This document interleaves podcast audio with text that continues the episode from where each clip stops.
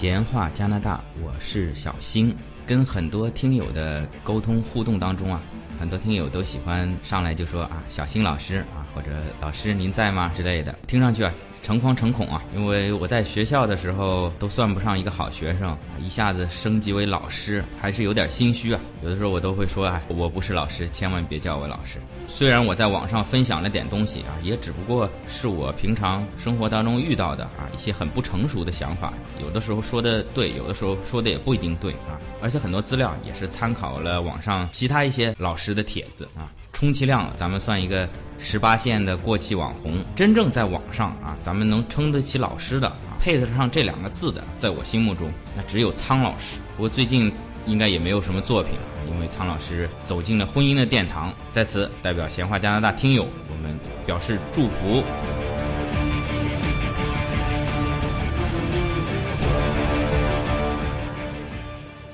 开个玩笑，那么这一回，小新可以毫不脸红的说，这次真的当一回老师，因为这期的内容啊，我在网上搜过了啊，谷歌也好，百度也好，没有相关的，至少咱们中文的相关的教程是没有的。什么内容呢？这一期啊，小新啊，教您作为新移民或者工作签证，咱们在加拿大开滴滴专车啊，不是，在加拿大这边呢，有个北美版的，咱们叫 Uber 优步。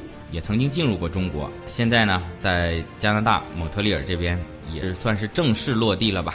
作为移民，咱们如何来成为一名专车的司机，是咱们这一期的主要内容。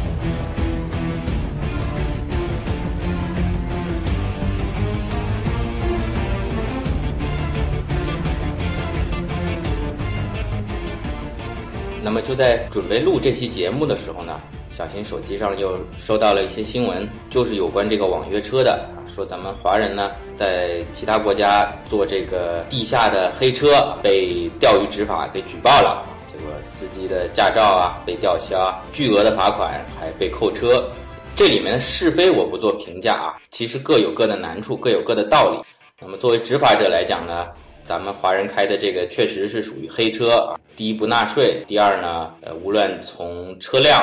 还是驾驶员安全性没有保证啊，也没有相关的保险。从执法者的角度是有道理的啊，但是从咱们华人司机啊，包括我也曾经在节目上做过广告，也有听友这个机场让我接机啊，付一定的报酬，咱们也有一定的难处啊。作为当地来讲，语言咱们不是母语，如果要取得出租车的牌照呢，一个是牌照费用非常昂贵，不是咱们新移民能够支付得起的。另外呢，这边需要取得出租车司机的驾照呢，是需要会讲法语的。那如果仅仅是华人司机做做华人的生意，价格呢又实惠，呃，这个服务呢，语言呢又没有障碍。其实我相信，如果有一条渠道给咱们，呃，咱们咱们华人既然移民到加拿大，享受加拿大的相关福利啊，是愿意合法的纳税。进行一个正常的经营的，还是希望这个事件的双方啊，无论是执法者也好啊，咱们驾驶员也好，能够妥善的协商啊，怎么样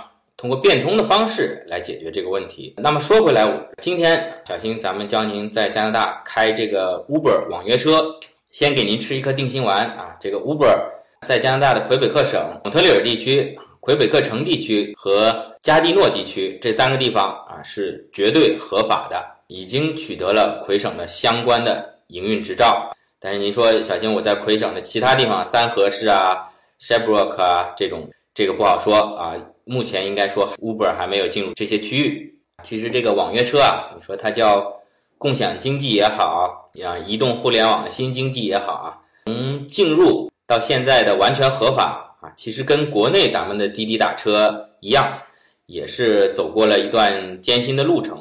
这个小新从一五年一月份过来是有明显的感觉的。我记得那个时候呢，Uber 等于完全是处在一个放任的状态啊，就是少数人在用啊，少数人在做司机，然后呢也没有人管。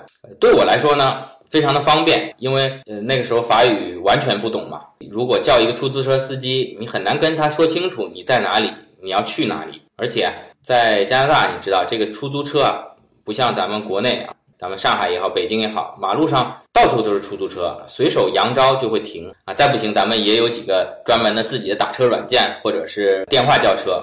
呃，在蒙特利尔这边啊，路上的出租车很少见，基本上只有在几个固定的点啊，几个大超市门口啊，会有一些出租车在排队候客。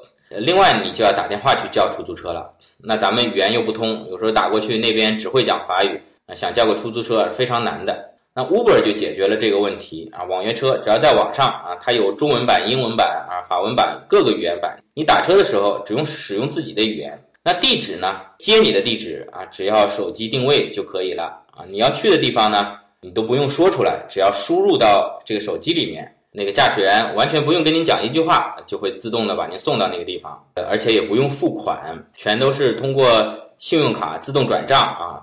好像中文版的 Uber 咱们也可以绑定支付宝，这个付款上面又非常的方便。还有一点很关键的是啊，这个 Uber 在加拿大，至少在蒙特利尔，当时它要比出租车的价格便宜很多。拿小新来说，当时我住的那个地方，我如果叫出租车去机场，大概要四十五加元啊。然后你到了那儿呢，给完他四十五加元呢，他还跟你要小费，不好意思，给个五块钱，那就五十块钱没了。那如果打 Uber 的话呢，在当时啊，当时大概是二十五加元左右，所以这个价格又优惠。当时呢，因为坐的人少啊，也是属于一些智能手机玩的比较好的一些新贵啊，在那玩票的。当时我坐的车呢，经常坐到宝马、奔驰，也都是一些好车。说起来还得非常感谢 Uber。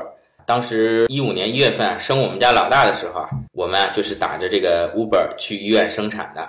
如果咱们听友中来加拿大旅游啊，不想租车，或者其实在这里住短期的，也可以使用 Uber，使用乘客端，在这个苹果的商店或者是安卓的商店里面啊，都可以下到这个软件，非常的方便啊。小新也把小新的这个 Uber 的邀请码贴在节目的下方。还封面公众号的文章里面啊，如果您是首次注册使用小新的这个邀请码，好像是可以获得一个十五加元的免费乘车机会啊，同时小新也获得十五加元啊，听节目啊支持小新，谢谢。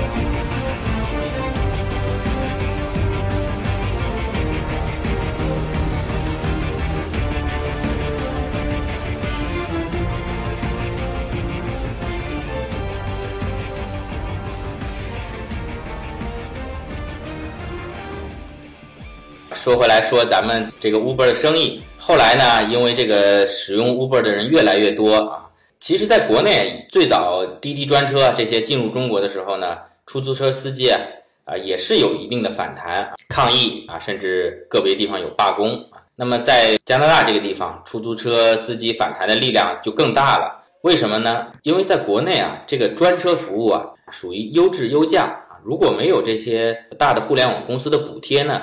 它的价格呢是要比您乘坐出租车要贵的，所以呢，它可能有一定的区分啊。有一些想要坐一好一点的车、干净一点的车、方便一点的去坐专车啊。普通的老百姓呢，因为滴滴除了专车，它还有滴滴打车嘛，叫普通的出租车也是可以的。那在加拿大就不是这样，这个 Uber 在当时的地位属于是质优价廉，那质量呢是比出租车好，叫起来比出租车又方便，那价格呢？你听我刚才说的，到机场价格只有出租车的一半，那只要有智能手机的人，谁还叫出租车？全都叫 Uber 了，这就大大影响了出租车驾驶员的生意嘛。所以啊，在蒙特利尔，这个出租车司机的反弹非常的大，他们甚至有的时候啊，会自己也用 Uber 客户端，然后呢，把 Uber 司机钓鱼钓出来，说我要叫车啊，调到一个生僻的地方，然后一顿毒打。这还不至于啊，这个属于刑事犯罪，他们会往你车上丢鸡蛋，然后呢把你抓住啊，也是向相关的车管所或者是出租车营运部门举报啊，说你这个是属于黑车，因为当时 Uber 在魁北克省算非正式进入，没有说完全取得合法地位啊，说你这是非法营运啊，要求车管所扣车，但是这种毕竟是少数啊，因为 Uber 的便宜，因为 Uber 的便利。越来越越多的驾驶员加入 Uber，越来越多的乘客呢也是选择了 Uber。那出租车驾驶员这个没办法，他们后来采取了更加极端的手段。咱们国内好像出租车驾驶员是罢工啊，这边也曾经罢工啊，但是你罢工，这不是等于替 Uber 做了广告嘛？那人家打不到出租车，更加要去做网约车了。后来他们索性召集了所有的出租车，开到蒙特利尔机场啊，把机场高速给堵了，呼吁这个市政的相关部门来重视这个网约车和原有出租车。争利的这个事情，那么随着 Uber 做大，那么魁省这边的政府交通部也等于是对它有了一定的重视啊。到底这个 Uber 在魁北克、在蒙特利尔还能不能让它继续经营下去？对于新经济是赶走还是拥抱，这个就成了一个相当棘手的问题。你说，如果彻底逐出 Uber，那么因为蒙特利尔的地位，国际化大都市，很多来旅游的。万一不会讲法语，跑到机场下了飞机，我想打个 Uber，堂堂国际大都市没有。但是如果彻底允许它合法呢？呃，原有的这些出租车司机的利益，其实啊是他们自己的利益，难以保证。呃，其实最底层的出租车司机啊是无所谓的啊。后来我其实去年做过一次 Uber，那个驾驶员就是原来开出租的，他说我现在自己买了辆车开 Uber，蛮好的。损失利益的是谁呢？损失的利益的是那些出租车的车主，或者说那些牌照拥有出租车牌照的主人，因为当时啊，他们向政府缴纳了巨额的费用来申请这个出租车牌照啊啊，比如说吧啊，十万刀啊，赢得了他们这个所谓的垄断经营出租车业务的权利，并且呢，每年呢还要向这个出租车管理办公室交一些保护费。具体是多少？我没开过出租，我也不知道。至少几千刀吧，一年。那么这些出租车管理部门啊、车管所啊，每年啊卖着牌照，收着这些孝敬。那其实他们是最反对新经济的一拨人。真正底层的司机啊，其实他们是被蛊惑的。对他们来说啊，他们无所谓啊。那么因为现在 Uber 也合法了嘛。当初的这个出租车牌照也是应声跌价，可能现在连百分之五十的价格都不保了。也就是说，原来如果这个牌照十万刀啊，现在可能五万刀都没人要啊。说回来，来到一六年呢，这个 Uber 呢，呃，在众多的抵制之下啊，也是几次说呢，我要撤出魁省，也跟这个魁省的交通部啊、省一级的、市一级的各个大佬啊进行了谈判啊、扯皮啊、讨价还价。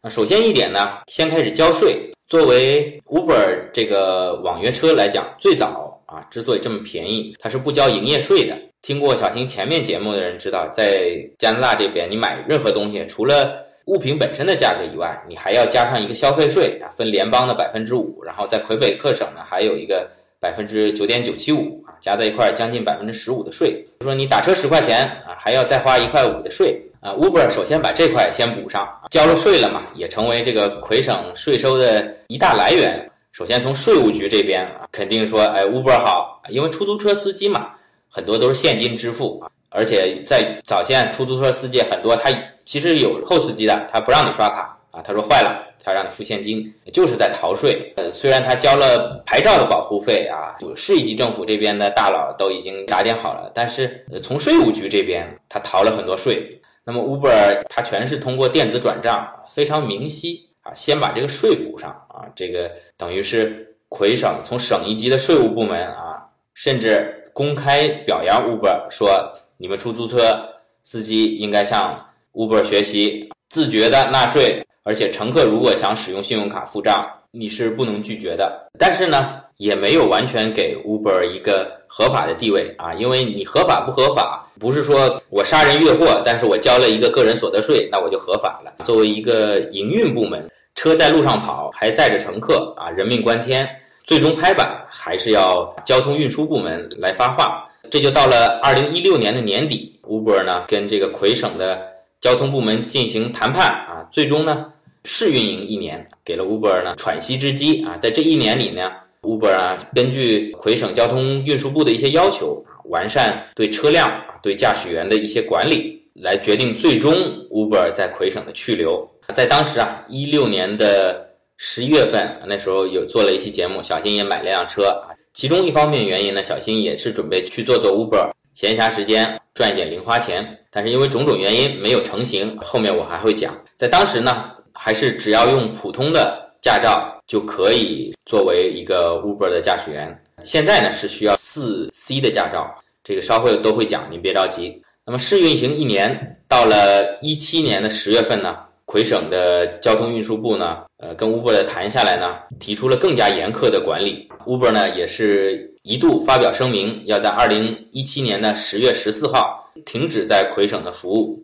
当时我也是非常的遗憾。那我想以后我如果要去机场什么，只能打出租车了，这个贵呀。另外咱打不到。那这个事儿呢，不管咱们国内的政府部门啊喜欢反转啊，这个事儿在十月中旬就在 Uber 要退出的时候，又出现了一个反转。我不知道是不是因为 Uber 的原因啊，这个魁省之前的交通运输部的部长就直接下课了，换了一个新的部长，跟这个 Uber 进行了谈判，最终大家。把这个驾驶员车辆的条件敲定，使得这个 Uber 能够正式的在魁省落地了啊！所以您如果跟着小星星节目做专车驾驶员，首先我跟您保证是绝对合法的，没有任何的问题。同时呢，我觉得在加拿大魁北克省，咱们的谨慎也是有一定道理，不是说新经济来了什么都好。之前在国内也好，美国也好，也看到了一些新闻啊，说这个新的网约车没有监管啊，一些驾驶员的素质不高啊，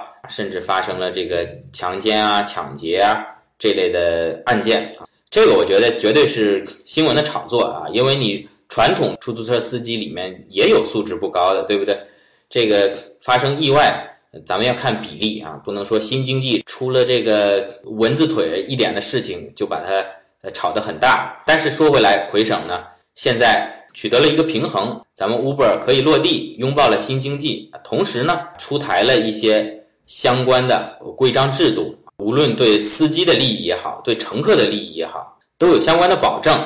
对驾驶员的背景啊，驾驶的安全性，包括车辆的安全性，都有了一定的准入门槛。这其实是对乘客利益的一种保证。好，那今天呢，小新呢就教您如何成为 Uber 驾驶员啊，在加拿大。首先，您可以打开 Uber 的网站啊，三 W U B E R 点 com。如果您的电脑是处于联网状态，它会自动根据您的 IP 地址，可能会来到加拿大的 Uber 网站，甚至直接就是定位到蒙特利尔啊或者多伦多。这里小心有贴图片，然后在它下面呢。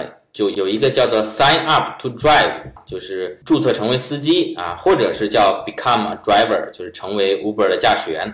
这两个随便你怎么点都可以。然后填上您的姓名啊，这里我建议您是填真实姓名，我没有试过啊，填网名行，因为它接下来还要上传驾照等一系列政府的 ID，呃，我建议您还填真名，然后 email 地址啊，这点这里我要讲一下。如果您之前使用过 Uber 的客户端啊，就是乘车人这一端的注册过的，您现在呢又想同时成为驾驶员、成为司机的话，您要重新另外找一个邮箱啊，之前没注册过的啊，您可以随便啊注册一个国内的幺六三、搜狐啊、QQ 邮箱都可以啊，在加拿大这边你注册 Hotmail 啊、Gmail 啊都可以，然后一个电话号码啊是加拿大这边电话号码，然后呢一一个密码，那城市呢？您在蒙特利尔呢，您就输 Montreal 蒙特利尔；如果您在多伦多，您就输多伦多啊。如果您输的这个城市在它列表里没有，那可能 Uber 还没有进入这个城市。那最下面啊，小新重点讲的有一个叫做 Invite Code 啊，Optional。如果您使用的是中文版的话呢，它叫做邀请码，也是可选的啊。在这里呢，您听节目也听这么长时间了啊，您。如果要想成为 Uber 司机啊，觉得小新这个节目对您有帮助的话，您可以使用小新的这个邀请码。这个呃，一旦您成为司机的话呢，对小新这边是有一定的经济回报的啊。对您这边呢，我知道最早是呃介绍人能够拿三百啊，然后被介绍人拿一百。现在我不知道，因为在加拿大不同的城市规则又不太一样啊。反正呢。您填了这个呢，对您没有任何影响啊，对小新呢有一定帮助。这个还是非常欢迎您能够使用小新的这个邀请码，跟刚才这个客户端的邀请码一样啊。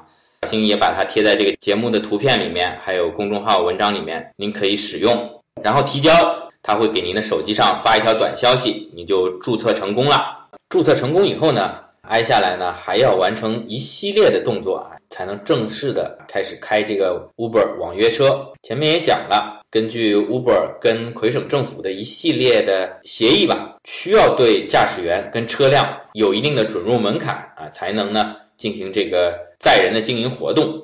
大体上分为三个要求啊，一个是对驾驶员的要求，一个是对您车辆的要求啊，再有一个呢就是 Uber 必须对您进行一定的培训啊。但是这个培训呢我已经做过了。是网上培训啊，他给你一个链接，你在网上做题目就好了。同时呢，不知道听节目能够听到这里，并且自己没有买车，还还能听到这里的朋友多不多？可能现在说了有点晚。其实您没车也是可以做 Uber 的啊，一个是您可以是借朋友的车坐啊，或者是你租朋友的车坐吧，啊，租辆车坐。另外呢，Uber 呢，其实它有一个叫做 Uber Eat，就是说叫外卖。有人呢。到饭店叫个外卖，这个饭店本身呢不提供外卖啊，不像国内现在已经是什么饿了么、美团外卖、百度外卖很多啊，很多加拿大这边还不发达，不提供外卖啊，并且地广人稀嘛，可能一个饭店还离得好远。那如果老外很懒嘛，对吧？到了冬天他又懒得出去，他叫外卖，他就可以点这个 Uber Eat，这个是没有车辆要求的。您如果没有汽车的话呢，您有辆自行车也可以坐。说起来就想到了。最近国内不是也出了大新闻嘛？就是滴滴跟美团又掐起来了啊！先是美团进入网约车市场啊，美团打车。接下来呢，很快成为也宣布我要进入外卖市场。有分析觉得，这个滴滴打车、滴滴出行啊，它进入外卖市场有可能啊。是报复美团进入他的这个打车领域，哎，你来抢我的地盘，我也去围魏救赵啊，打你的这个外卖。但是啊，在我看来，滴滴应该想进入这个市场，也不是一天两天，应该算不上是激情犯罪。因为本身这个滴滴的模式啊，咱不敢说是超 Uber，互相借鉴吧。那么 Uber 既然在欧美这边。进入了 Uber Eat 叫外卖的市场，那滴滴呢，很有可能早就也想效仿这个模式，把它本土化，在中国也生根发芽啊。所以我觉得，即便没有美团进入网约车市场的这个导火索，滴滴进入外卖市场也是迟早的事情。一不小心扯到国内了啊，献丑了，这个咱们国内朋友应该更熟悉。那么，关于您如果没有车，怎么做 Uber Eat？我还没有实践过，当然我的这个账号也开通了 Uber Eat 的配送功能。稍后我如果做了几单的话，我再来分享经验。啊，咱们先说载人这一块儿啊，对驾驶员的要求呢是有四 C 的驾照，然后呢通过警方的犯罪背景调查。如果您各位听友啊，万一万一啊，因为咱们这个听友也不少了啊，万一万一有在加拿大五年之内有过什么。违法犯罪行为的啊，这个可能您就没法做 Uber 驾驶员了啊。反过来也告诉咱们乘客啊，做 Uber 相对是比较安全的啊。在这个驾驶员都是做过背景调查的，至少五年之内是没犯过什么事儿的。再有呢，就是依法纳税啊，申请这边的消费税的税号 GST、QST。好，好，我看今天的时间呢也差不多了，咱们具体的要求啊放在下期再说。另外，可能有些比较细节的啊，咱们。普普通听友没有兴趣的话，也可以下一集跳过之类的啊，咱们统一把它放在下面一集啊。然后您如果有什么不清楚的啊，需要问的啊，您都可以直接加小新这边的私人微信啊，闲话加拿大啊，就是全拼啊，全部都是拼音啊。公众号是闲话 Canada，私人微信是闲话加拿大，全部是拼音。您直接加小新的微信咨询相关的内容，欢迎嗯。这期我就不说欢迎点赞转发了啊啊，转发还是转发。然后呢，您如果有兴趣的话呢，啊，无论是乘车还是成为司机，拜托您受累啊。没有注册过的，咱们使用呃小新的这个邀请码。好，谢谢大家，咱们下期再见。